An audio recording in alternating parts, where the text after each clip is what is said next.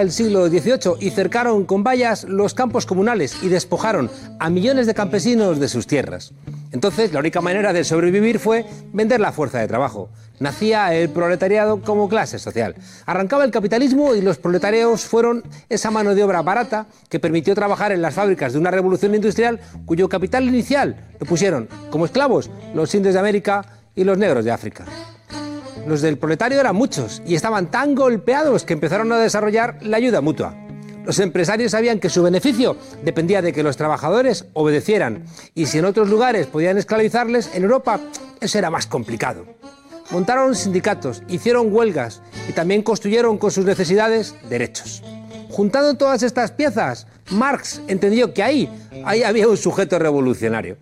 La sociedad luego se complejizó y algunas revoluciones hechas en nombre del proletariado triunfaron. Gracias a que existió la Unión Soviética, los trabajadores europeos disfrutaron del estado del bienestar. Y cuando se sintieron clases medias, ¡ay! se olvidaron de dónde venían y volvieron a votar a sus verdugos. Apenas pasaron 30 años desde que salieron del hambre y votaron a Margaret Thatcher. ¡Ay! Se cayó el capitalismo de Estado de la URSS y las cosas no mejoraron. Comenzó entonces el neoliberalismo y todo se tornó oscuro porque nadie veía una alternativa. Uno que trabajaba para los malos dijo incluso que era el fin de la historia y que además debíamos estar contentos. Entonces, cuando no había dónde mirar, alguien dijo que todos los órdenes sociales de la historia reciente, el liberal del siglo XIX, el socialdemócrata del siglo XX, el neoliberal del siglo XXI, así como todos los anteriores, habían funcionado porque había una esclavitud invisible que fue la que hizo posible que el mundo no se desmoronase. Lo dijo una mujer y señaló que había un sujeto revolucionario llamado mujeres y que esa escondida esclavitud se llamaba tareas de reproducción y tarea de cuidados. En España, un ministro de Justicia quiso quitarles el derecho sobre su propio cuerpo y el Parlamento y el Consejo de Ministros se plegaron. Pero salieron las mujeres a la calle y mandaron al ministro a donde pertenecía, al basurero de la historia. Un juez ha querido hacer de una violación un episodio con sentido de holgorio y diversión. Y las mujeres han salido a la calle y han señalado la locura de ese juez y dijeron a la mujer violada, yo sí te creo. Y todos han tenido que decir que también la creían. Los sindicatos, el PSOE, el PP, Ciudadanos, no creyeron que fuera posible una huelga el 8 de marzo. Y las mujeres pelearon esa huelga y la ganaron y obligaron a los que no creían en ellas a convertirse en contorsionistas. La opresión tiene muchas caras, de clase, de raza, de nación, de edad, de opción sexual, de actitud. La opresión de género está germinando ante nuestros ojos el mensaje de clase y de raza que nos están transmitiendo de abuelas a nietas está funcionando como un boca a boca interminable. Ay, si hay alguien que sabe además que lo que le pasa no le pasa solamente por ser mujer, son precisamente las mujeres. Y resulta, querido Goethe, que aquello que decías del eterno femenino, al final resulta que era revolucionario. Bienvenidas a la frontera, desobedientes.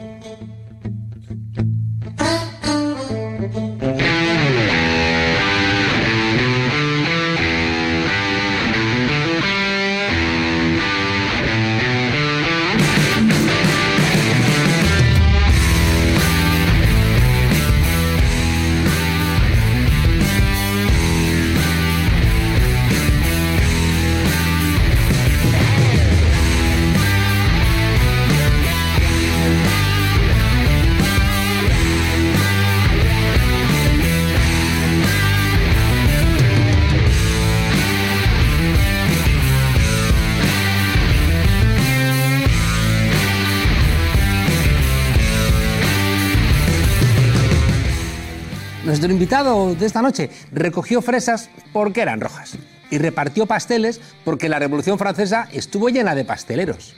Mira hacia atrás y no sale en su biografía ni odios sencillos ni misas repetidas, aunque sí esos partidos de fútbol en el colegio bajo la lluvia. Todo junto seguramente le vacunó tanto de tomar atajos como de tirar la toalla, extremos que rondaron tanto a los de su generación en el País Vasco. Le tocó heredar ropa de sus mayores. Y cuando heredas los jerseys de tus primos es porque no los heredas de tus hermanos mayores.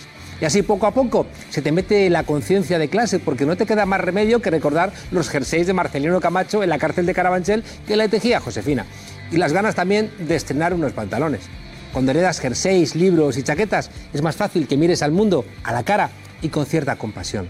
Nuestro invitado ha tenido momentos de euforia obrera, muchos bajones y sobre todo esos valles que da el trabajo sindical, donde como le ocurre a los padres con sus hijos, la rutina permite que los niños crezcan porque no puedes despistarte con una permanente épica ni tampoco sucumbir en la eterna tragedia, ya que hay que cuidar que el salario llegue a fin de mes. Cosas prosaicas.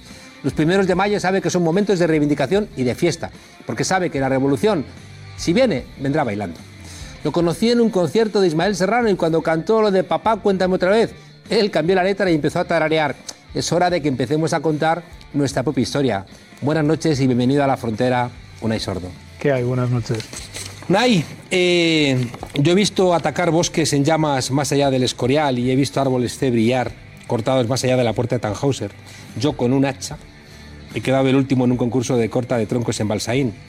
Tú vienes del sector de la madera, pero como en Blade Runner ese pasado parece que se ha desvanecido como lágrimas en la lluvia. No, el pasado nunca se desvanece del todo. Yo estuve trabajando una temporada en la industria de la madera, pues habla mucho de esta crisis, pero se ha olvidado la crisis de los primeros 90. Cuando yo terminé de, de estudiar había una tasa de paro en Euskadi incluso mayor de la que ha habido en esta crisis. En el Gran Bilbao, en la margen izquierda, hubo unos años de muchísima dificultad para encontrar eh, trabajo. ¿no? Yo estuve varios años haciendo trabajos esporádicos, pues lo que has comentado de los pasteles, las campañas de recogida de la fresa en el pueblo materno, en, Valladolid, y finalmente pude entrar a trabajar en una, en una fábrica que mm. hacíamos tablones, tableros de, de, madera, estos que luego se venden para hacer cosas en las casas y este, y este tipo de cosas. Y bueno, pues es parte de la, de la biografía, unos años ya digo, muy complicados en lo, en lo, laboral y que fuera un poco el preludio también de mi entrada posterior al sindicato, porque bueno, pues como bien ahí decías, ya empezaste. Sí, ahí empecé a tener interés. La verdad es que en la empresa era una empresa muy pequeña, era una empresa de 15, 16 trabajadores, 12, depende de la plantilla contratada y donde la capacidad de hacer acción sindical era, era limitada, ¿no? Entonces, como yo tenía mucho esa inquietud, empecé a, colaborar en el sindicato con cuestiones más vinculadas a la, juventud, a la Secretaría de Juventud, de una forma militante, como, colaborador.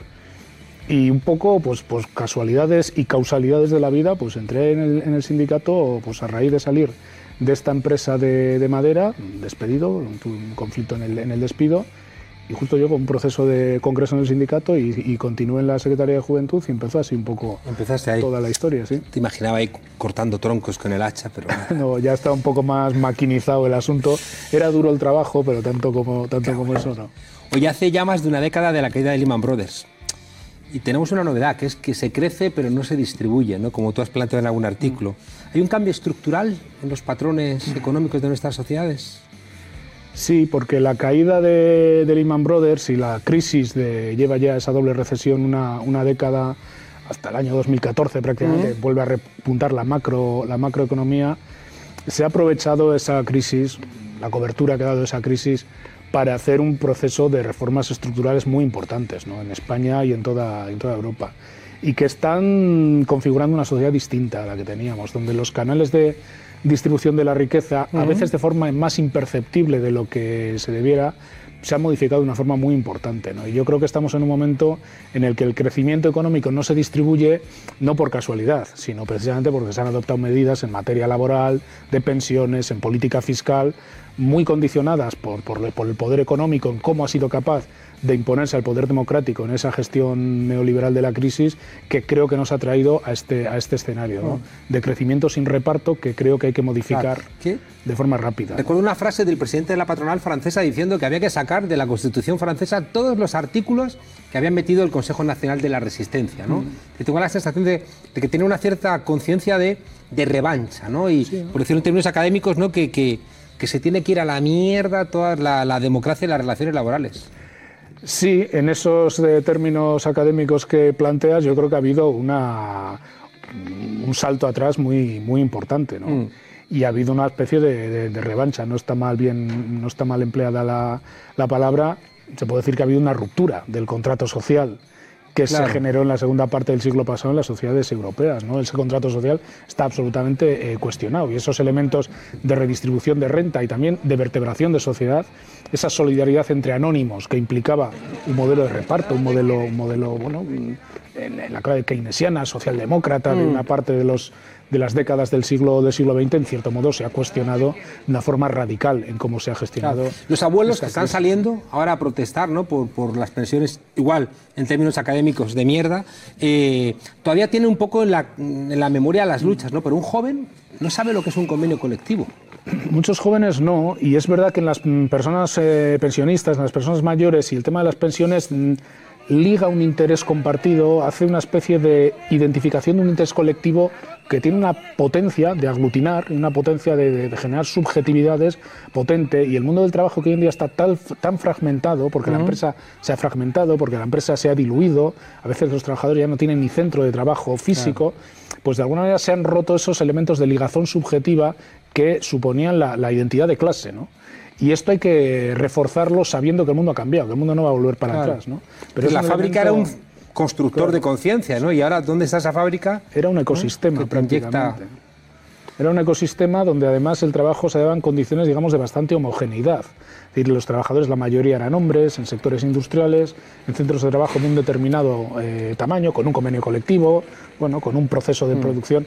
Esto ahora se ha fragmentado. En cualquier proceso de producción de un bien y servicio, pues seguramente intervienen 12 empresas, hay 27 convenios colectivos, si es que los hay, y hay trabajadoras y trabajadores en una situación muy distinta. Y por tanto, generar una identidad colectiva es mucho más complicado. Pero no quiere decir que no haya un interés objetivo común. Lo que pasa es que es muy complicado Mm, interpretarlo en las claves que se interpretaban hace apenas unas décadas. Claro, en esa dirección tenemos Trump, Brexit, Francia, Hungría, Polonia. ¿Qué hacen los trabajadores votando a banqueros, a millonarios o a la extrema derecha? Pues esa es una pregunta muy pertinente y muy jodida, ¿no? Porque es verdad que el núcleo de voto que ha habido en algunas de estos mm, populismos de derecha, como lo queramos llamar, tienen que ver con la desafección de lo que se concebía como clase trabajadora a las ideas o a los procesos de transformación progresista de la sociedad. ¿no? Y en esta ruptura de identidades colectivas seguramente han acabado avalando aquellos elementos reaccionarios que reafirman algunas mm, subjetividades pasadas, ¿no? Les llevan a lo conocido, a la promesa del proteccionismo, mm. a situar el culpable en el emigrado o en el más pobre. Y es un elemento absolutamente preocupante, porque así se han generado algunos de los grandes monstruos de la historia. Me gusta mucho cómo lo resume Erdogan, ¿no? diciendo que voy a gobernar Turquía como una gran empresa. ¿no? Es decir, esa lógica empresarial donde, donde la ciudadanía deja de ser ciudadanos para ser trabajadores, por supuesto, sin, sin derechos. Y déjame dar un salto, me acabo de acordar, eh, el PNV apoyando los presupuestos del PP. Bueno, yo creo que el PP ha hecho de la necesidad virtud. El PNV seguramente no tenía un interés en que se precipitara la caída del gobierno y unas elecciones que seguramente configuraban un escenario político en el que iba a pintar menos en el panorama político el, el PNV y evidentemente pues sabía que el gobierno tenía una necesidad brutal de llegar a algún tipo de acuerdo. ¿no? Ha habido un proceso de movilización muy intenso de, en materia de reivindicación del, tema de las pensiones, la revalorización de las pensiones, que ha sido una movilización particularmente intensa en Euskadi y creo que esto ha movido los, las piezas que estaban en la, en la negociación y pueden hacer que haya un acuerdo presupuestario, en efecto, donde el PP y el PNV, junto con Ciudadanos, acaben dando salida a los presupuestos y alargando la, legislatura. Tampoco es la primera vez que el PNV y el Partido Popular eh, negocian unos presupuestos, pero no se puede negar que la habilidad política del PNV para situarse en cada escenario pues es casi providencial. ¿no? Mm. Oye, planteábamos que, el éxito, ya digo, de Trump, del Brexit, de la extrema derecha, bueno, tiene que ver con, con, que ha captado ¿no? esa subjetividad de alguna manera reaccionaria. ¿Lo está haciendo mal la izquierda? Yo creo que la izquierda está teniendo, está teniendo problemas de adaptación a un tiempo en el que, en mi opinión, lo que ha ocurrido es que la capacidad de la economía, de los agentes económicos, del poder económico, de trascender y manejar las, las, bueno, las decisiones de la política democrática, pues se han dado de facto. ¿no? Es decir, hoy en día la izquierda, la socialdemocracia o lo que está situado a la izquierda de la socialdemocracia seguramente hace unos planteamientos de política económica y de política de, redistribución que cuando llega al poder en los marcos de los estados-nación mm. tiene serias dificultades en llevar adelante, porque el poder económico hoy en día es capaz de condicionar de una forma brutal las políticas económicas. Lo hemos visto en la crisis, en el caso de Grecia, pero también en España, en Portugal de otra manera, en Francia incluso. ¿Pues implicaría que entonces ya la izquierda es imposible? No, no, yo creo que la izquierda simplemente, bueno, simplemente es una frivolidad decir simplemente, la izquierda tiene que resituar los términos de un nuevo contrato social que creo que va a tener que trascender de los modelos de gobierno en el Estado-Nación y que tiene que cuestionar eh, de forma bastante radical la actual relación entre poder económico y democracia. Mm. Creo que no vale el repliegue eh, en el marco del Estado o en el marco identitario. Creo que no vale mm, perder eh, poder mm, democrático y creo que, por tanto, conviene construir un espacio federal de intervención política en Europa que tiene que ir, como digo, federalizado con los espacios que hemos conocido, desde una propuesta de redistribución y de nuevo reparto de la riqueza y del poder adaptado a un siglo XXI que está realmente mm. complejo. ¿no? Claro, recuerdo un ministro del SPD que estaba gobernando con Merkel decirme en una reunión que ellos no tenían la nostalgia del Estado social, es decir, que también en esa reconstrucción ¿no? que les permite gobernar con Merkel, es decir, el Estado social ya pertenece al siglo XX, tenemos que ir a otros elementos, ¿no? Y eso también explica el ascenso, ¿no? De una extrema derecha que sí que está hablando, ¿no? A esos golpeados. Claro, es que yo hablo de una reconstrucción de, las, de los niveles de poder, porque creo que sin el poder eh, más supranacional es difícil, pero también, claro, de no ceder en las eh, viejas banderas, desde el mejor concepto de vieja bandera, de la izquierda. Es que la izquierda es un elemento que tiene que aspirar a la redistribución de la riqueza y del poder, a la hmm. democratización de las relaciones económicas. Es decir, la izquierda, una parte de la izquierda no es una cuestión estructural de cómo se distribuye el poder, sino que ha abdicado de algunos de los principios que yo creo que son inabdicables para una política progresista y una política de izquierda, ¿no? que es esa disputa eh, pues ya digo, de, las relaciones de poder y las relaciones de cómo se distribuye la riqueza. Claro, creo que hay las dos patas, una parte de abdicación y una parte en la que creo que sinceramente, incluso desde la mejor intención, las, eh, los actuales la actual asimetría de poder entre la economía y la democracia hacen que la izquierda tenga muchas dificultades para poder llevar adelante sus programas políticos, que seguramente siguen siendo muy valorados en la población. Seguramente el discurso este de la redistribución de la renta es prácticamente hegemónico incluso mm. en, nuestra, en nuestra sociedad. La defensa de las pensiones se ha visto, es prácticamente hegemónico en la sociedad de las pensiones públicas, ¿no? Pero una cosa es que tú tengas un mensaje que cala y otra cosa que si luego tú eso no eres capaz de materializarlo, lo que genera es una desafección terrible que acaba alimentando nuevas formas, como digo, reaccionarias de eh, movimientos que bueno, reivindican eso desde parámetros muy distintos, como es el racismo, como la xenofobia, como es el señalar al, señalar al distinto o el proteccionismo, que creo que no es seguramente la mejor de las medidas. ¿Planteas una que los partidos de izquierda han, han abdicado? ¿Han abdicado los sindicatos de clase? No, yo no planteo que los partidos de izquierda han abdicado, digo que una parte de la izquierda. Una parte de la izquierda eh, ha abdicado. una parte de los sindicatos de clase? No, yo creo que no. Yo creo que los sindicatos lo que. O sea, le echan la culpa a los partidos políticos, pero los sindicatos nada. No, yo no he hecho la culpa a los partidos. Yo creo que es bastante más complejo que, echar la culpa. Por ejemplo, todos vivimos como un drama lo que ocurrió en Grecia y no se trata de situar el culpable, se llama Alex Tsipras, no. El culpable es que se rompió desde el punto más débil de Europa quien se iba a oponer a las políticas de austeridad impulsadas desde el centro de Europa era la parte más débil mm, y la mm. parte que en peor situación estaba. No creo que sea una culpabilización judio-cristiana. ¿no? Y respecto a los sindicatos, pues yo creo que respecto a los sindicatos estamos en un proceso de reorganización interna muy potente para hacer frente a la terrible complejidad que tiene hoy en día representar a la clase trabajadora. Habéis incorporado secretarías nuevas, y organizarla. Sí, hemos incorporado secretarias. Esto es lo más fácil, también entre tú y yo.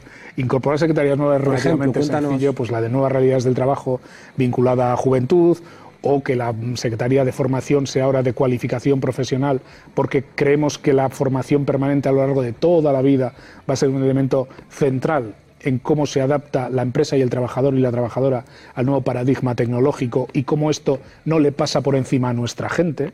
Pues claro, como esta ola te pase por encima, te, deja fuera. Entonces hay que cogobernar este tipo, de, este tipo de situaciones, este tipo de mm. realidades. Ahora vamos a entrar en eso. Déjame preguntarte antes por, por, los elementos objetivos que yo creo que dificultan profundamente lo que nos está pasando. ¿no? Acabo de terminar un libro de Eric Colin Wright ¿no? sobre, sobre la, clase obrera y las enormes dificultades que tiene la academia para definir algo tan fragmentado. ¿no?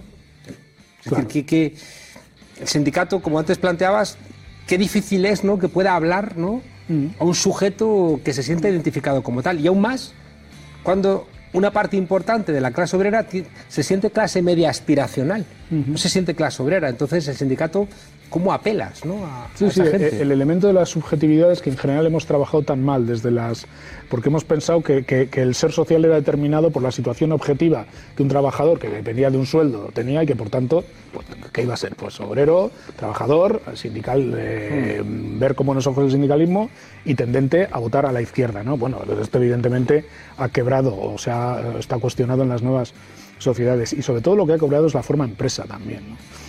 Es que el sindicalismo clásico, lógicamente, se articula en sectores, se articula en empresas, donde básicamente lo que hace es normativizar situaciones de homogeneidad en el trabajo. Mm. Dotábamos de una norma, de un convenio, que sí, en circunstancias normales se aplicaba, y cuando no se aplicaba, el sindicato era un elemento de restitución del derecho que se había dejado de aplicar. Era un esquema complicado porque siempre ha habido que luchar para normativizar, para tener derechos consolidados, era un esquema complicado y duro, pero era un sistema simple. Ahora el sistema es muy complejo. Ahora, esa empresa fragmentada hace que en la producción de bienes y servicios, como decía antes, aparezcan situaciones, mm, trabajadores y trabajadoras en situaciones absolutamente variables. Que convivan empresas donde un 70% de la plantilla es indefinida y un 30% es temporal. Nosotros sabemos que hay un interés de clase en toda esa gente pero seguramente la gente no percibe su interés exactamente igual mm. si cuando viene un problema a la empresa la resolución del problema siempre es que el 30% de los temporales se vaya fuera. Y no digo ya en las cadenas de subcontratación, donde las condiciones de subcontratación, pues a lo mejor, vaya usted a saber cómo vienen determinadas. para que la gente nos entienda, decir, un hotel donde a lo mejor las que hacen las habitaciones no pertenecen a la plantilla del hotel, el restaurante no pertenece, está subcontratado, eh, los de mantenimiento tampoco, de manera que el hotel es como la marca, pero nadie puede responder, ¿no? Tú piensas cómo era un aeropuerto hace 30 años y cómo es ahora. Claro. Era una gran empresa pública con unos sectores eh, vinculados a la aviación y algún servicio social. básicamente, si tú eres fuerte en dos, tres empresas y en dos, tres convenios, prácticamente tú resolvías como sindicato el 80% del problema del 80% de la plantilla. Hoy un hotel, uy, perdón, hoy un aeropuerto es mm. casi un microcosmos, es casi una mini ciudad es casi un ecosistema distinto, donde conviven gentes en situaciones muy variopintas y donde el sindicato no puede vincularse solo a la representación frente a la empresa donde el sindicato es fuerte. El sindicato tiene que abrir nuevas formas de organización horizontal para que las partes donde seguimos siendo fuertes, donde hay secciones sindicales potentes, se relacionen con el múltiple mundo de precariedades diversas que es donde está la gente, que es donde está la gente joven, donde están las mujeres, y que tienen que entender que la parte fuerte del sindicato también se ocupa de su problema, aunque trabaje en una empresa distinta a AENA, Iberia y no sé qué. Eso no implica un AI.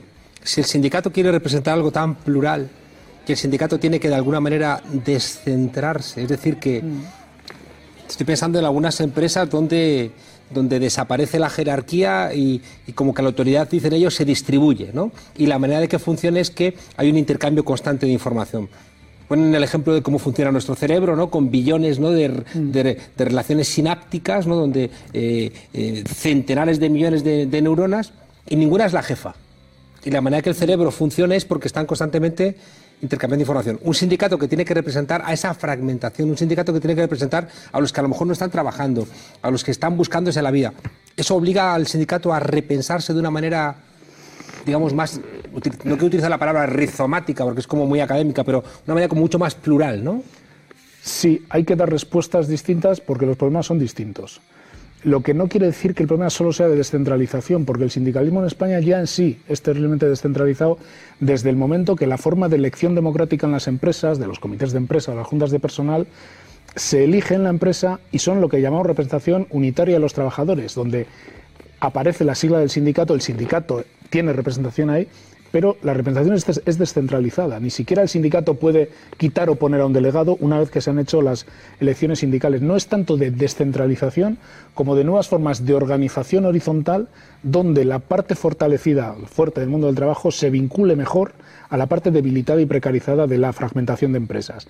Y donde la estructura que tiene el sindicato, que depende de los recursos del sindicato, de las cuotas, de todo esto, aparezca también, porque hay otra cosa que es muy importante. Una buena parte del mundo del trabajo tiene capacidad de auto organizar, digamos, de organizar endógenamente el sindicato en la empresa, hmm. una parte. Pero la mayor parte no, o con muchas dificultades, por el perfil de empresas.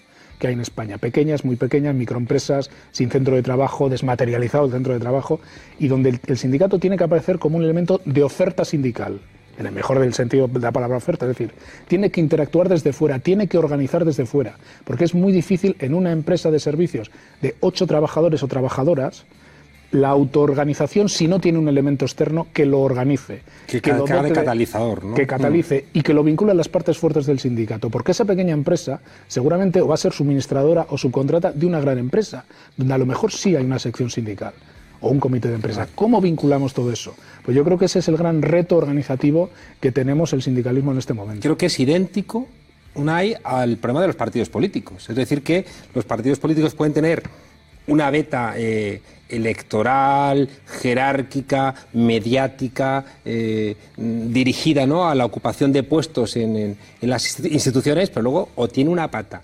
descentralizada, autónoma, eh, no jerarquizada en relación con la pluralidad social, o los partidos políticos se convierten en estructuras burocráticas viejas. Es decir, creo que los partidos políticos, los sindicatos, las universidades, o se adaptan a esta fragmentación del siglo XXI o están condenados a, a envejecer. Evidentemente, si entendemos como burocratización el trabajo mm, ordinario del sindicato acostumbrado a actuar solo a demanda del problema, que generaba una norma por arriba y cuando la norma se dejaba de cumplir aparecía, yo creo que ese sindicato mm, tiene alas cortas. El sindicato tiene que ser un elemento de mucha mayor proactividad y de entrada en el mundo del trabajo. A diferencia de los partidos políticos, porque mm, lo que dices yo, yo matizaría alguna cosa, el partido político mm, encuentra una audiencia electoral a través de elecciones generales, autonómicas, las que sean.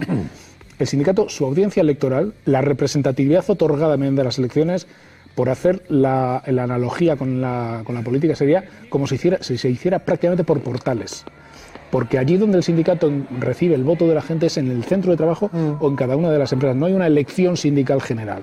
Por tanto, esa representación que emana desde el centro de trabajo y que es lo que nos da la capacidad de negociar y que lo que negociamos se aplica al conjunto de los trabajadores es muy importante, pero aparte de la, de la función representativa del sindicato, yo creo que en este momento toca reforzar la parte organizativa del sindicato. El, sindicato otra vez, esto en el fondo tiene mucho de vuelta también a, los primeros conceptos del sindicalismo adaptado al siglo XXI, ¿no? el sindicato como un elemento de organización de las realidades múltiples, que es un poco de donde nacen las propias comisiones obreras, ¿no? que surgen como un movimiento de organización más o menos espontánea, más o menos dirigida desde la clandestinidad política en una oposición en aquel momento a un régimen, un régimen franquista. Hoy no tiene nada que ver la situación, pero sí tenemos una necesidad de refortalecer esa capacidad organizativa porque solo ya con la legitimidad representativa que nos dan las elecciones sindicales y las normas legales, no sirve para interpretar correctamente y para dar solución a los múltiples, a los múltiples problemas mm. que tiene la gente trabajadora. Para lograr eso, a mí se me representa mucho más complicado un sindicato ¿no? que sea capaz ¿no? de, de, dar respuesta puntual a todas esas necesidades, aun teniendo que hacerlo, pero me parece más fácil acercarte a una idea de sindicato cuando, cuando te identificas con ese sindicato. ¿no? Y tengo la sensación también de que una de las grandes pérdidas de, los sindicatos ha sido perder cuando, cuando, cuando ellos mismos ¿no? se fragmentaron junto con la clase obrera y surgieron sindicatos que ya no eran de clase, pero que el sindicato pierde de alguna manera esa condición mística, ¿no? de ser la herramienta por excelencia que tenías para mejorar tu mm. situación y la de tus hijos.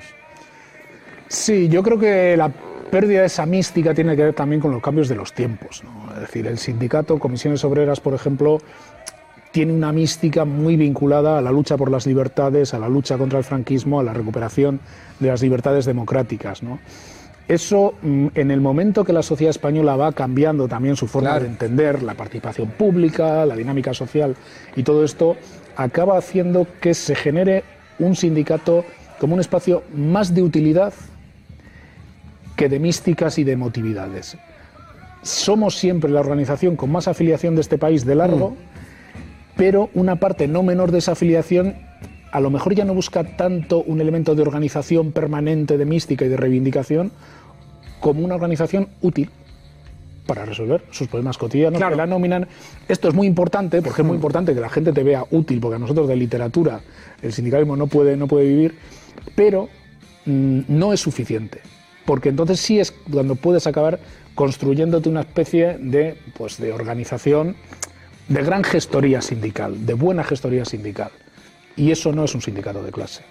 Eso también tiene que formar parte de un sindicato de clase, pero eso no es un sindicato. Una vez más, cabalgar contradicciones, ¿no? que es una de las claves del siglo XXI. Cada vez ¿no? Las, las, grandes dificultades nos llevan a que vamos a tener que ser varias cosas al tiempo, locales y globales, eh, mm, eh, ecologistas y garantizar el consumo, mm. eh, ser partido y ser movimiento, mm, ser útiles pero también dar identidad. ¿no? Y de alguna manera cabalgar todas esas identidades solamente me las represento incrementando los canales de diálogo internos. De diálogo, muy bien visto, de diálogo interno, de deliberación compartida.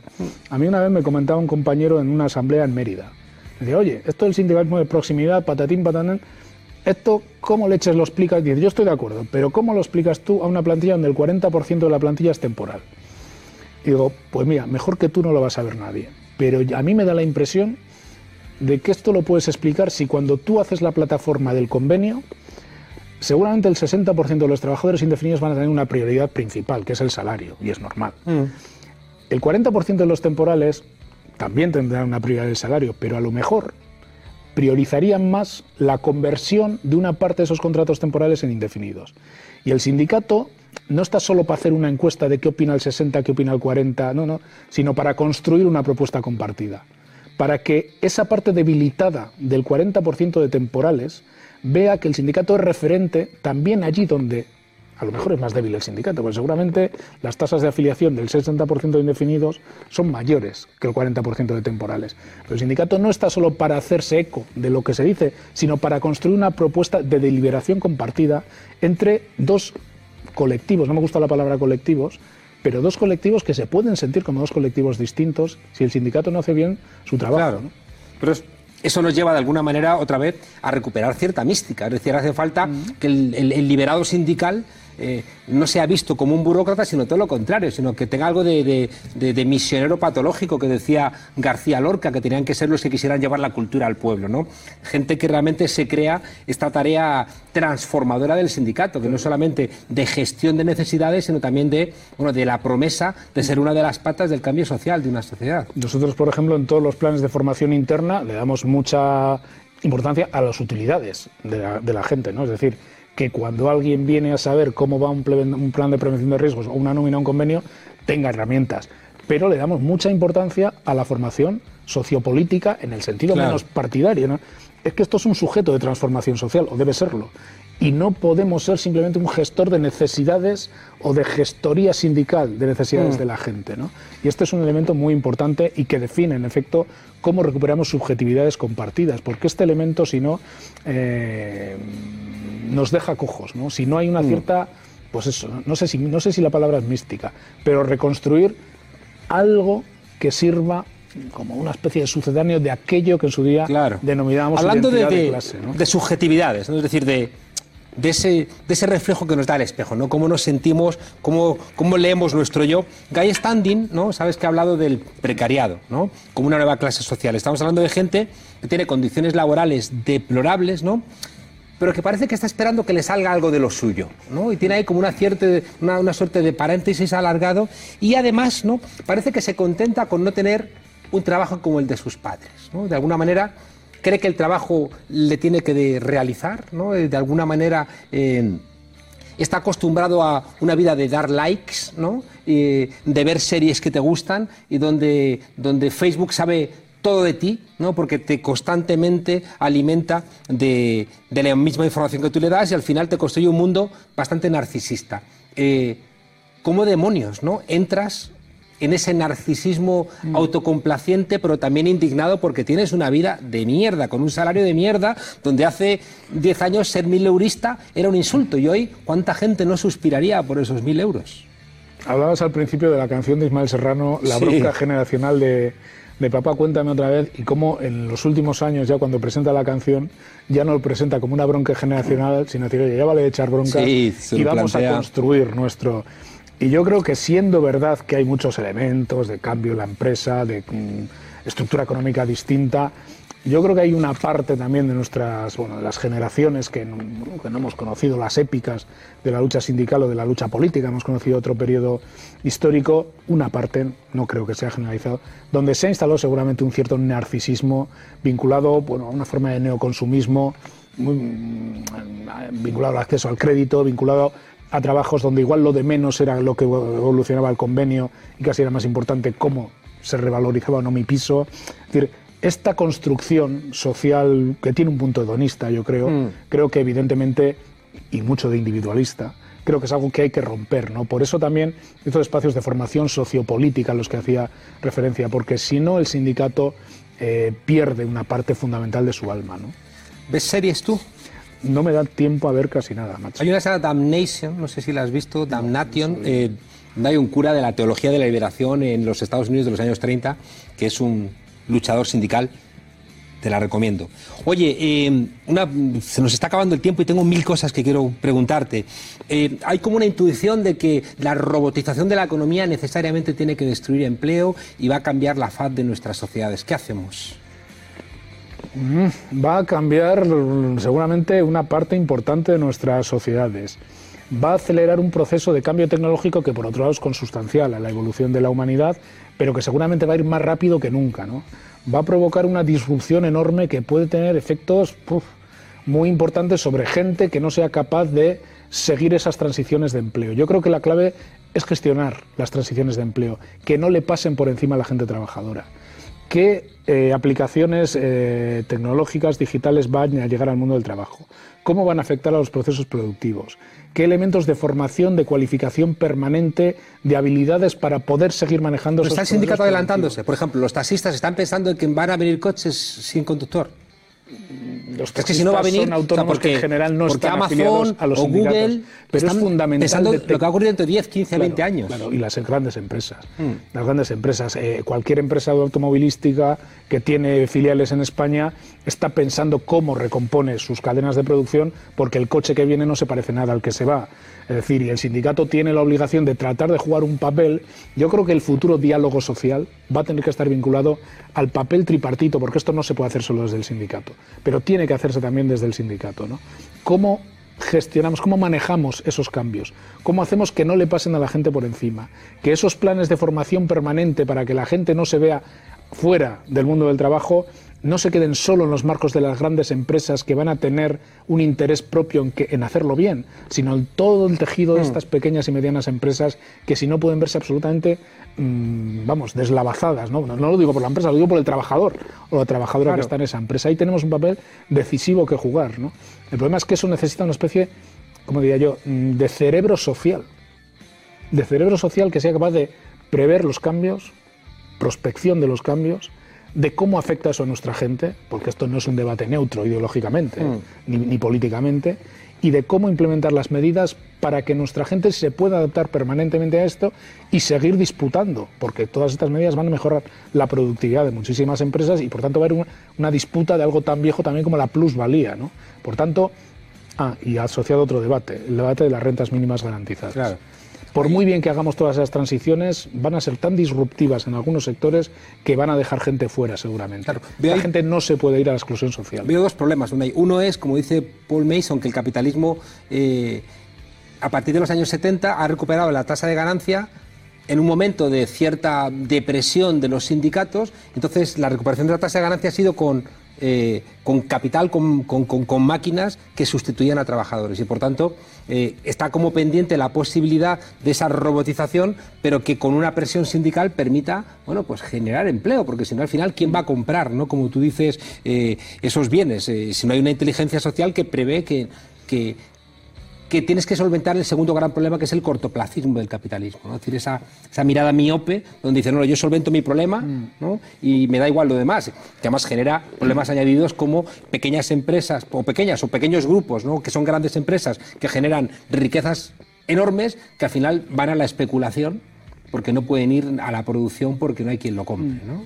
Lo que pasa es que esa ruptura del modelo keynesiano, del modelo de redistribución de posguerra, ese salto adelante que da el capitalismo, como decías en la entrada de cuando cae, el, primero después de la crisis del petróleo y después, después de la crisis de los países del, este, esa contradicción inherente al capitalismo de que, cada, de que distribuye peor la riqueza si se le deja solo, pero que necesita que la masa social consuma y que la masa social dé salida a la, a la, a la capacidad de generar bienes y servicios que tiene el capitalismo, en vez de hacerlo a través de canales de distribución de riqueza, lo hicieron a través de una financiarización de la economía. Mm. Gran parte de las burbujas de especulación, las burbujas de sobreendeudamiento que hemos vivido en países como España tienen que ver con que aunque la renta primaria se, se redistribuía de una forma crecientemente injusta, el acceso al crédito era infinitamente más sencillo, con lo cual se mantenía una ficción de consumo generalizado, no producto de una distribución en salarios, en protección social, en pensiones, sino de un acceso ilimitado al crédito.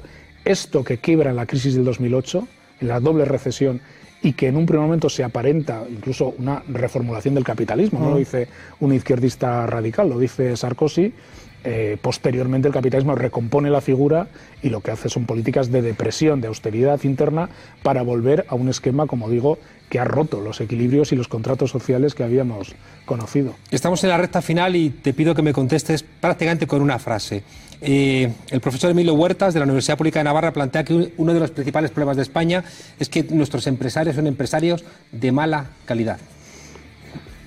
Pues estoy bastante de acuerdo. Yo creo que uno de los grandes problemas que tiene este país es que el empresariado, y además que condiciona terriblemente las organizaciones empresariales, tiene que ver más que con empresas que generan valor a través de la innovación, de la exportación, de no sé qué, a través de cómo se relacionan con el poder político y cómo se relacionan con la gestión de todo lo que cuelga mm. del poder político y con la desamortización de los sectores públicos. Y eso es un capitalismo creo que nefasto. ¿Las crisis nos disciplinan? Es evidente que las tasas de paro de veintitantos por ciento que ha tenido España, desgraciadamente, disciplinan porque hacen que sea mm, el, miedo es libre, que sea muy difícil reivindicar. Por eso estamos en una fase en la que el crecimiento sin distribución, cuando se ha salido de la fase aguda de la crisis, seguramente estamos en el momento en el que más cercano estamos de movimientos sociales crecientes, de movilización social creciente. Has dicho en algún lado que, ya que no por ideología, que por lo menos por eficacia, eh, entendamos que las reformas laborales que abaratan costes y facilitan el despido no funcionan son un desastre. Son un desastre y apuestan por un modelo de país empobrecido, de un modelo de país eh, que no puede concurrir así en una economía global. Vamos, me parece que son reformas que habría que eliminar y que están generando además situaciones de dumping social entre empresas porque precisamente la nueva realidad que imponen las reformas laborales hacen que prácticamente cualquier empresa, simplemente con que firme un convenio colectivo de empresa que baje el salario de un convenio sectorial, pueda disminuir el salario y competir a la baja. Esto te lo, te lo reconocen de empresario con un mínimo de fuste, te lo reconocen en privado sin ningún problema. Después de algunos años, eh, eres creo que el primer secretario general de comisiones durante, después de muchos años, que reivindica constantemente la calle. No, no, no me parece nada justo eso. Mi predecesor, desde luego, Ignacio Fernández Toso, era un hombre que siempre ha hablado de la importancia de que el sindicato mantenga la faceta de propuesta y de movilización. Porque tú te vas a encontrar con realidades como que no existían, como los pensionistas en la calle, como las mujeres, ¿no? que de alguna manera, eh, no sé si compartes, han hecho un desafío ¿no? también eh, a la manera de entender muchas cosas, incluso también cómo entender una huelga. Sí, porque ha habido una. hay nuevas formas de expresión del descontento social, que ya no son canalizables solo a través de las formas clásicas, sindicato, partido y asociación de vecinos, por decirlo de alguna manera. el descontento se expresa de formas distintas, ¿no? Pero ojo con la huelga. ¿eh? Yo sé que hay cosas que a veces se pueden decir y no son especialmente populares. El 8 de marzo la huelga estrictamente laboral, básicamente fue la huelga parcial que convocamos los sindicatos, porque convocar una huelga es relativamente sencillo, hacerla es bastante más complicado.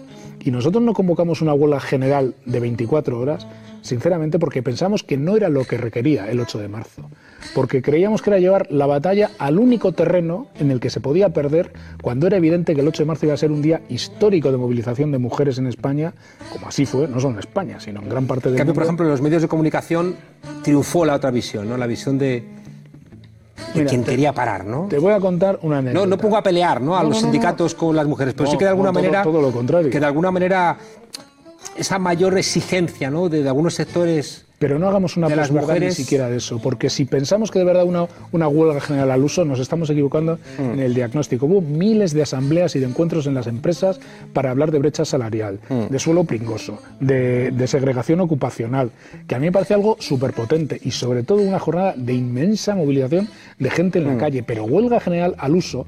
Hubo como mucho una huelga Claro. parcial en algunos centros. Fíjate los medios de comunicación hasta qué punto. Cuando dimos los datos de la huelga, yo di- fijas, siempre a los sindicatos se nos cuestionan los datos de las huelgas.